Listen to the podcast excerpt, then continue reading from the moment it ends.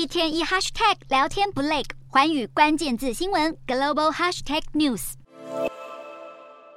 随着多国开始解封、重开国门，让东南亚国家印尼再度的成为这一次的热门度假旅游胜地。不少人去印尼的巴厘岛旅游会租机车来代步，但是岛上缺乏完整规划的公共交通系统，导致游客是经常因为搞不清楚路况，因此而违规了。那么平均每个月就有百人是因为机车事故而伤亡的。另外一个最新统计来看到，光是今年的二月底一直到三月初，就有一百七十一名外国人违反了交通规则，部分游客甚至使用假的车牌行驶在路上。最常违规的游客，主要看起来来自俄罗斯和乌克兰。针对此，印尼政府实在是看不下去了，因此呢，巴厘岛的省长他叫做科斯特，十二日受访时表示，印尼政府目前正在研拟一个新的政策，未来会禁止外国游客在岛上租用机车或者是自驾，